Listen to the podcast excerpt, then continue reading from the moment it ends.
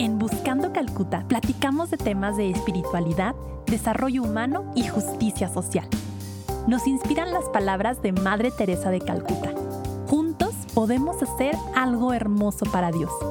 Yo soy Tere y me da muchísimo gusto que estés aquí.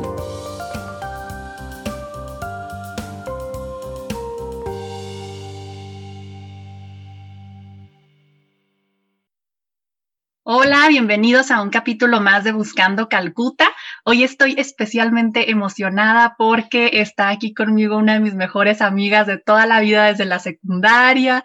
Ustedes que han seguido este viaje que aquí da vida y da el nombre al podcast.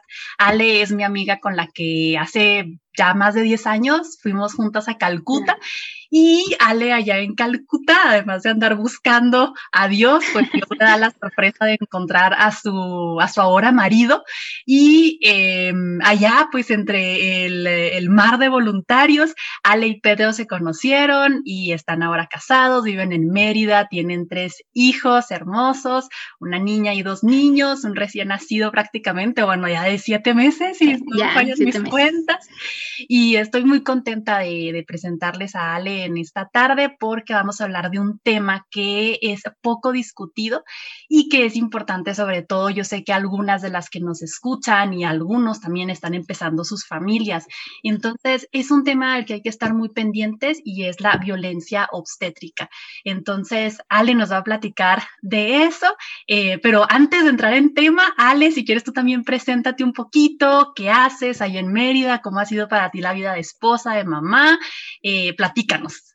Muy bien, gracias Tere. Pues sí, mi mejor amiga de chorro mil años.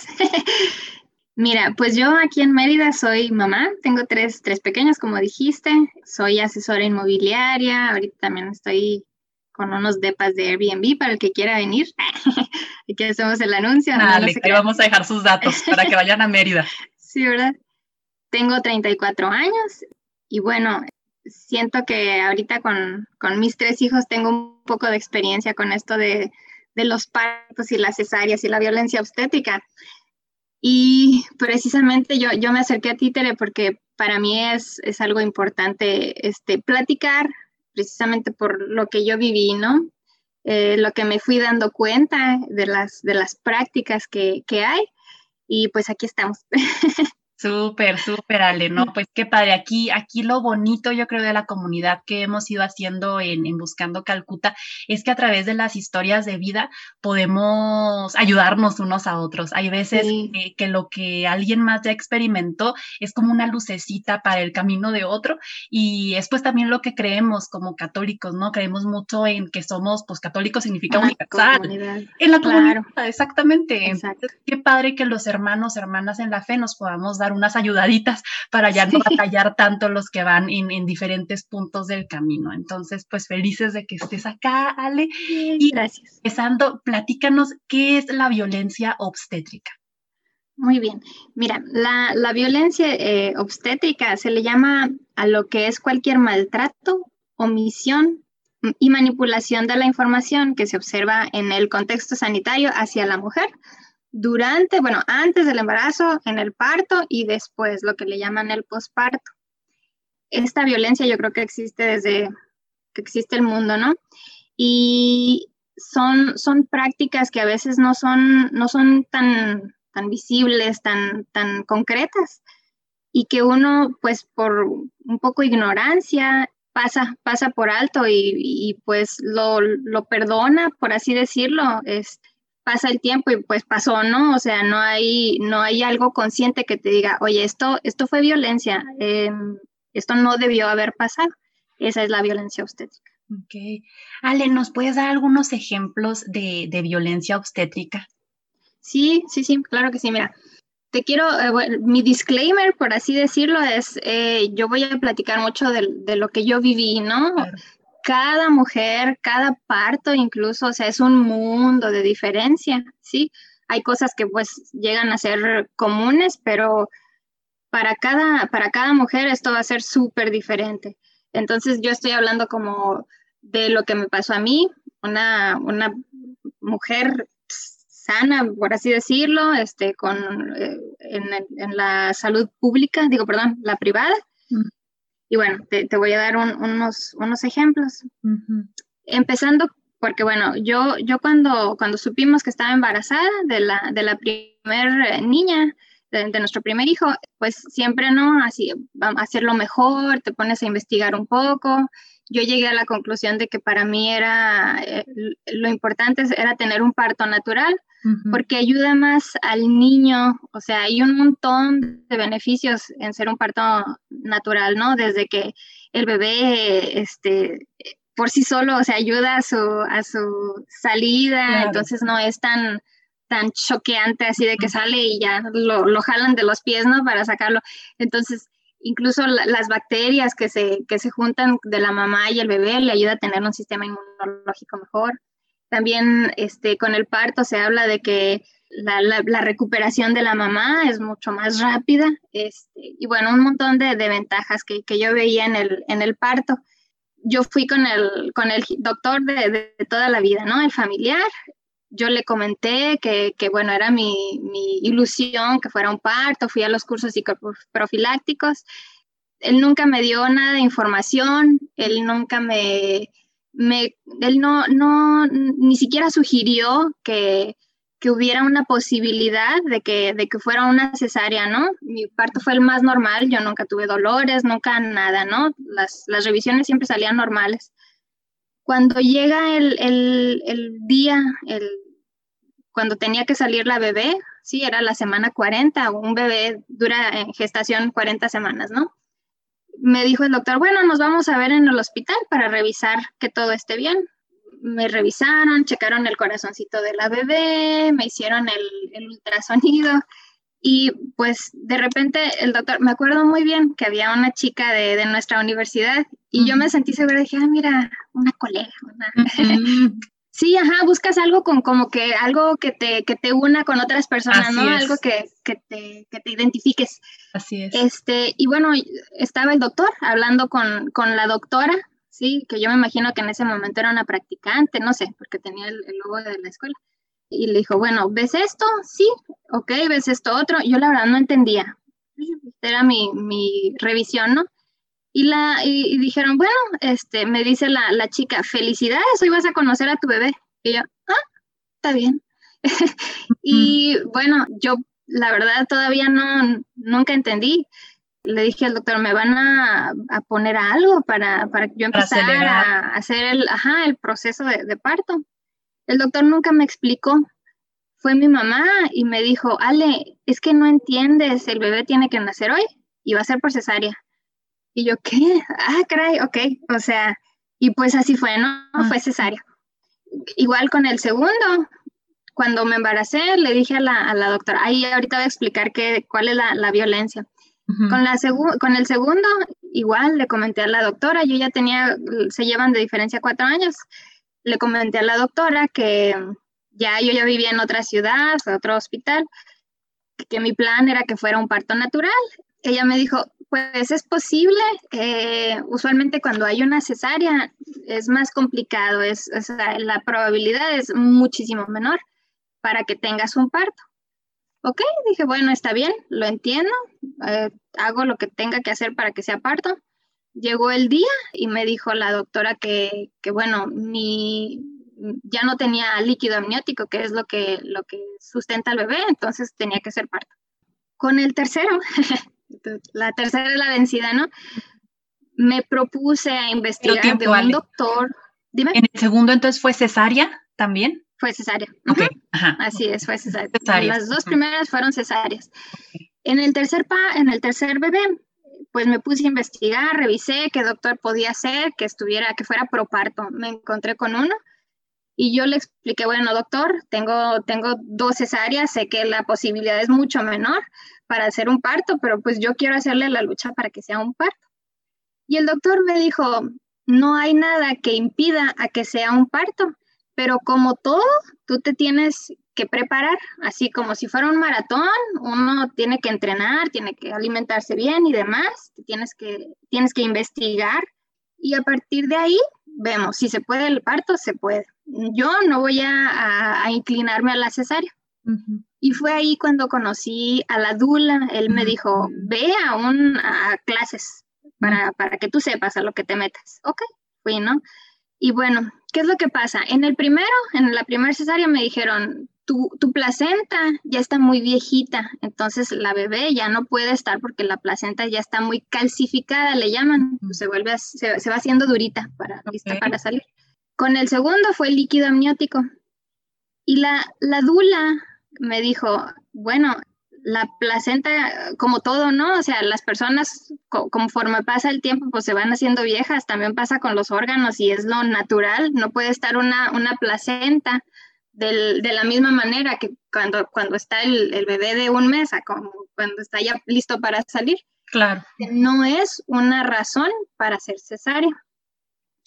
Con el otro, el líquido amniótico, no es una razón para hacer cesárea incluso con la primera me dijeron, no, es que el cordón umbilical también mm. estaba, tenía una vuelta.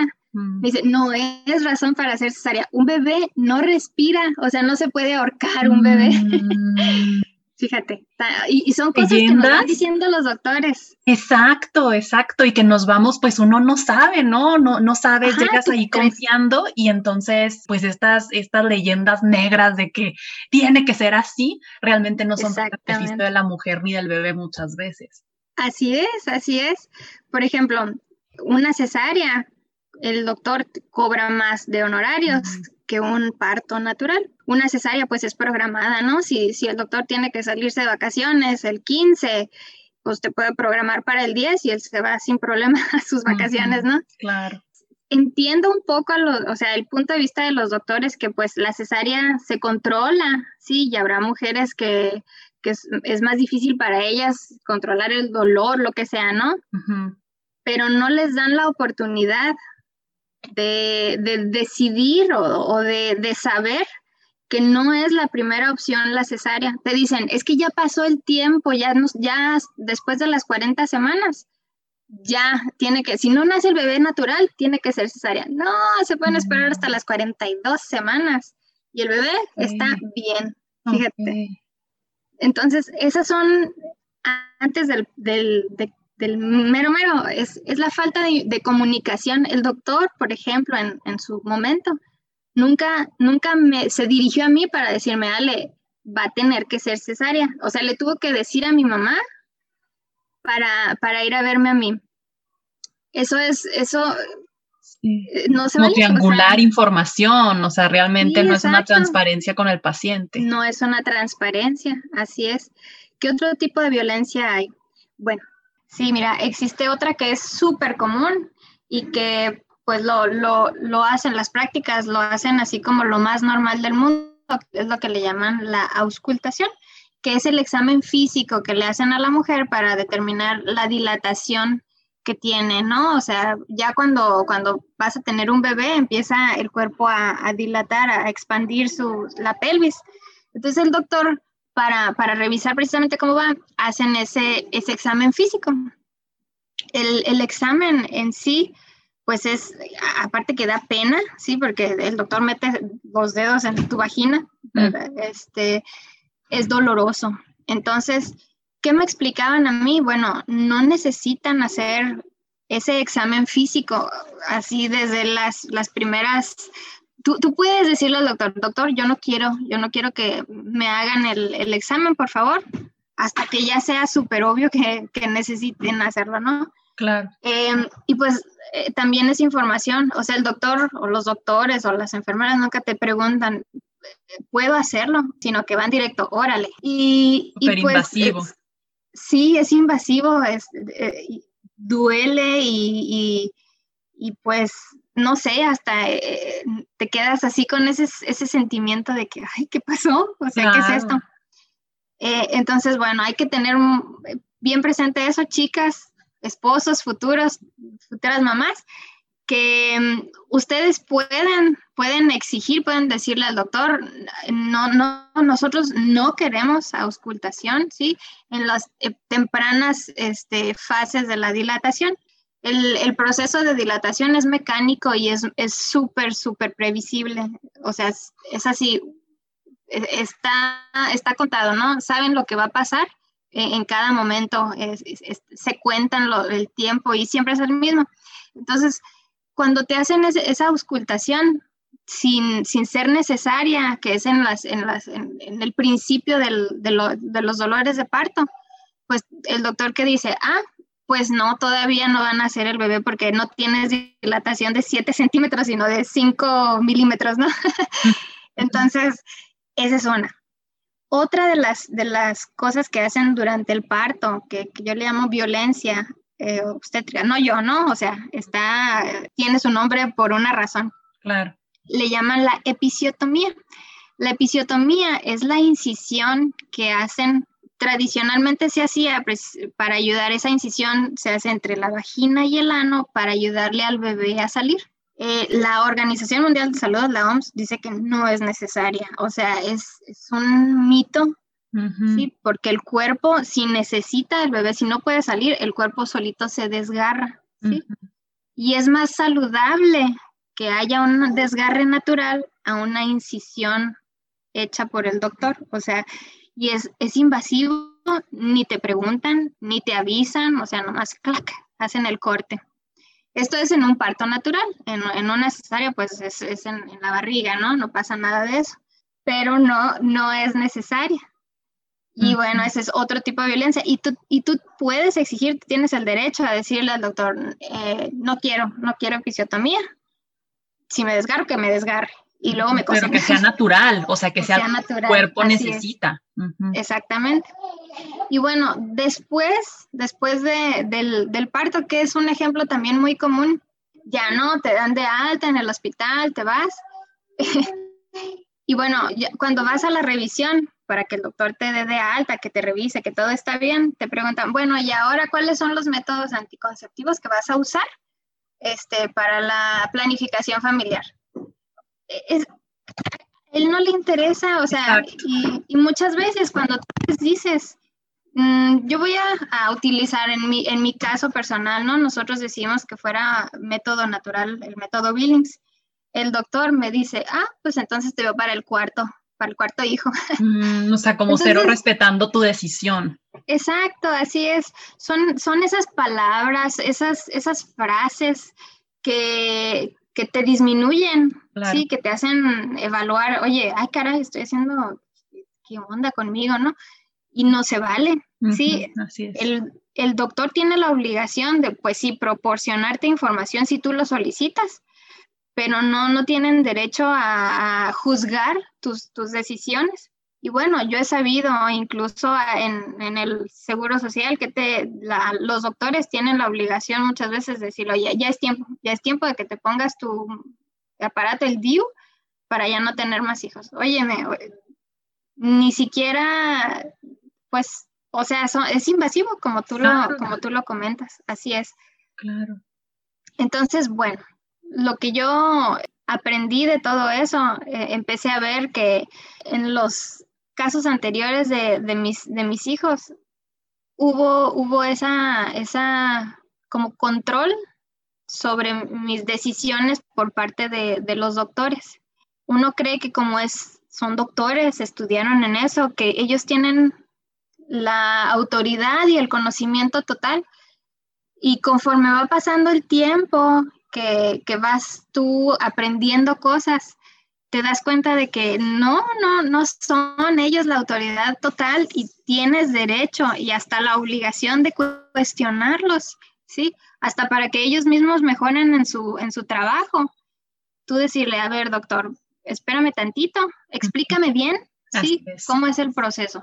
Nosotros tenemos también el derecho, si, si el doctor no va con mis ideas, decirle, oye, si no, si no vas con mis ideas, entonces yo prefiero buscar otra persona y buscar, porque, bueno, al menos yo, en, en, nuestro caso, sí, con los primeros dos doctores era eso. Ah, bueno, si lo dice el doctor es porque es, ¿no? Sí, sí, palabra de Dios prácticamente, ¿no? Incuestionable. Y, claro que valoramos eh, la profesión de los, de los médicos, de las doctoras, eh, por supuesto, pero esta parte de humanidad que tú comentas, Ale, qué importante que haya una vía de comunicación, de retroalimentación doctor paciente y paciente doctor, o sea, no verlos como los dioses del Olimpo a los que no se les puede decir nada y ok, o sea, nos adaptamos a lo que ustedes decidan porque no es sano ni para ellos, como tú comentas en su práctica, y obviamente también para los pacientes y en este caso que implica el embarazo, el dar a luz, pues también es, una sensación pues de, de de impotencia, de que hay decisiones muy delicadas y muy íntimas. Exactamente, sí. Y eh, también hablando de, con, los, con los doctores, o sea, de, lo, de su trabajo, ¿no? Cuando estás en una cesárea, em, bueno, ahora hay un término que se usa, que es el parto respetado, ¿sí? Mm. Ve, ve como hasta el nombre debería de ser, no sé, debería ser así siempre, ¿no? Parto respetado es, una, es una tendencia que hay ahora, porque antes no se hacía, ¿no? Este, y qué es precisamente, ¿no? Que, que tu doctor escuche tus, tú puedes hacer como que una hojita, ¿no? Y decirle, mire doctor, yo no quiero esa incisión, yo no quiero ese examen físico, ¿sí? Yo quiero que me entreguen a mi bebé cuando, cuando me lo, cuando, cuando lo nazca, nazca. Qué importante eso, Ale. Sí, así es. Y no es algo que te diga el doctor, ¿Cómo aprendí yo que incluso se podía hacer un, nacimiento respetado hasta en la cesárea? Porque en la cesárea, ¿qué te dicen? No, no te pueden dar al bebé porque pues estás, estás eh, ahí tirada y no, no te lo pueden dar, te lo pueden dar. Y a mí no me lo dieron. Yo pasé las primeras 10 horas sin mis hijos, ¿sí? Mm. Y, y la Organización Mundial de Salud te dice, las primeras horas son cruciales para ese, para el, desarrollo del bebé. Claro. El vínculo, exactamente. Y pues ellos toman la decisión. Entonces, cuando alguien ya está informado, te toque cesárea o te toque parto, lo que sea, tú ya puedes, ya tienes un poco más de control. Ah, va a haber muchísimas cosas, de todos modos, que, que, no salgan a lo mejor como tú quieres o que no, no están ideadas. Pero entre más planificado lo tienes, es más probable que salgan bien o mejor las cosas, ¿sí? Como es eso de que te entreguen al bebé. La Organización Mundial de Salud también te dice, es, es recomendable que un bebé no lo bañen las primeras 24 horas de, de, ah, después de haber nacido. Y tú no lo sabes, nadie te lo dice, o sea, ¿por qué no hay un documento? O sea, ¿por qué el doctor no te va y te dice todo lo que la Organización Mundial de Salud dice? Pues no es, no es común aquí, ¿no? No sé si en otros lados, pero al menos aquí no es. Entonces, primero que nada, pues sí, investigar, buscar um, personas profesionales como las dulas, las matronas, todas esas, este, que hacen un, un, trabajo bien, bien bonito, ¿no? Y te dan como que la otra parte que no es, es la parte humana, ¿no? El doctor ve así lo, lo técnico y, la, y la dula, pues ya ve lo, lo esas cosas importantes, ¿no? Que, sí. Sí, sí, sí, totalmente, totalmente, Ale. Ya nos estuviste eh, como entretejiendo dentro de tu historia, que creo que ha sido muy, muy rico como nos has platicado estos términos que a lo mejor para algunos es la primera vez que los escuchamos, pero los has ido intercalando y sí, tejiendo en tu historia y ha sido muy bonito. A lo mejor como para ir cerrando nuestra, nuestra plática y para que los que nos están escuchando eh, se queden como con estas conclusiones. Ale, ¿por qué te pareció tan importante compartir tu historia? Eh, sé que ya nos has dado muchas luces en este sentido, pero, pero como, como para irle como dando una luz al final del túnel a, este tema de la violencia obstétrica. Sí.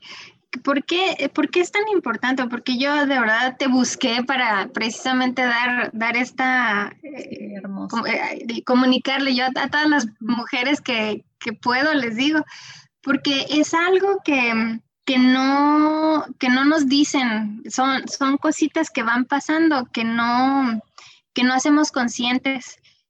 Y bueno, como yo te decía hace un ratito, ¿no? O sea, aplica no solo en lo del parto, sino en, la vida en general, que tenemos que investigar, tenemos que preguntar, tenemos que dudar de las cosas. Y al, al menos en mi experiencia, que fueron las primeras dos cesáreas y un parto, para mí la verdad sí fue un poco traumático no, no poder lograr porque me decían, es que no puedes.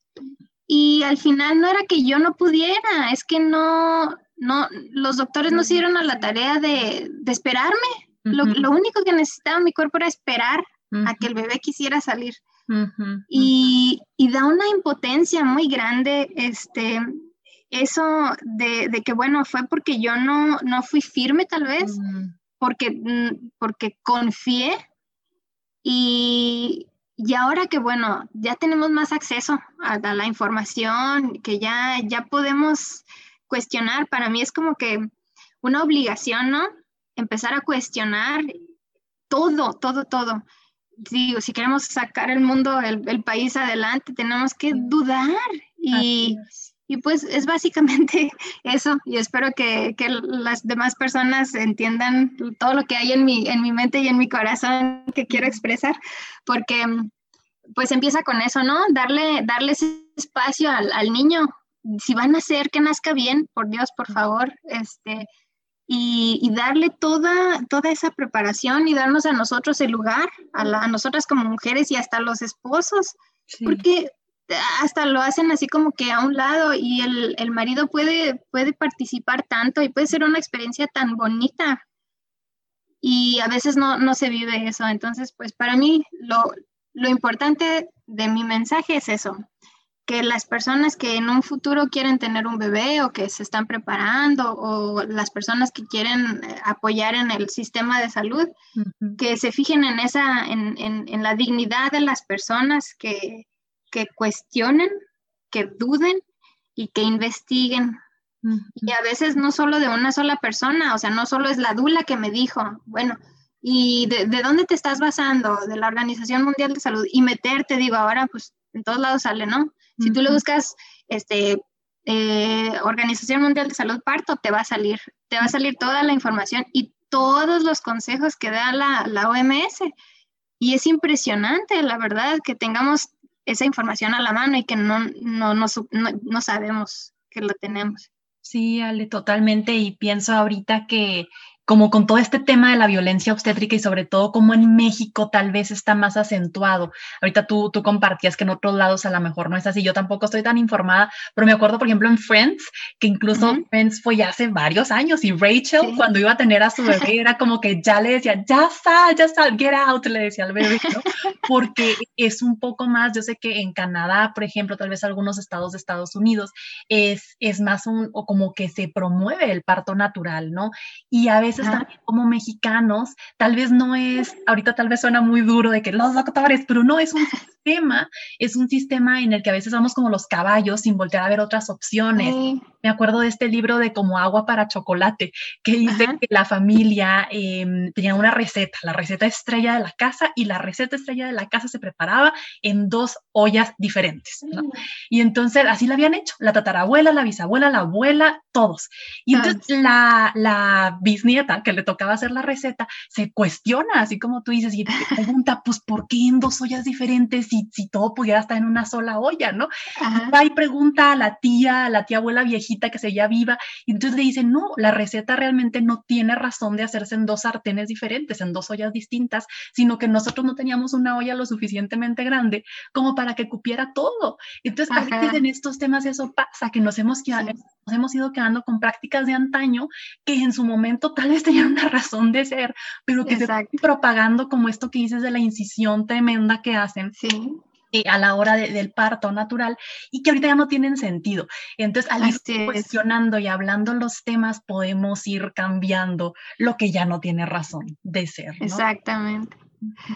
como dato curioso rápido también, porque esto también es importante, la, el, el, la forma natural de, de, un bebé nacer, pues es precisamente por gravedad, ¿sí? O sea, las mujeres antes pues estaban solas y se, se agachaban y el bebé salía, ¿no? Era porque pues, el bebé tiene que salir, salir. Ahora lo común es que las mujeres las acuestan y así el bebé tiene que salir, ¿no? obviamente es más difícil porque pues no hay nada que lo, que lo caiga, que lo tire, pues. Así es. Y eso se empezó precisamente la, la mujer acostada, porque en las épocas del, del rey de Francia, del el rey Enrique de Francia, nacían muchos bebés y decían, bueno, es que es, es, mi, es el hijo de, de, del rey. Entonces tenía cierta, aunque no fuera la esposa, pues tenía ciertas este, ventajas por ser el hijo del rey. Entonces lo que hicieron era acostar, er, acostaban a la mujer para cambiar a los bebés. Este, por ejemplo, no, si nacía una niña, mm, no, no servía, entonces cambiaban a la, a la, niña para que fuera niño. De ahí salió, fíjate, por eso acostaban a las mujeres. De ahí. Seguimos haciendo y, y lo sigue, ajá. Sí, es, que las mujeres rarámuri acá en Chihuahua, para los que nos escuchan que no son de Chihuahua, eh, las mujeres eh, de aquí, de, nuestro estado, eh, que, que, pertenecen a, a, este grupo étnico de los rarámuris, ellas tienen a sus hijos de pie, ¿no? a veces como que se sostienen de, de, algo así con sus manos arriba y sus hijos ayudadas, ¿verdad? Que es una cuestión comunitaria, pero, pero, así nacen, ¿no? Y a veces también lo que, lo que hemos ido adoptando, pues son, son prácticas que lejos de ayudar, pues nada más Y que tienen un, un background súper diferente, o sea, que a veces hasta entra la política, entra la, la corrupción y no tiene nada que ver con la salud. Exacto. Así es. Ale, pues muchísimas gracias por todo esto tan bonito que nos compartes.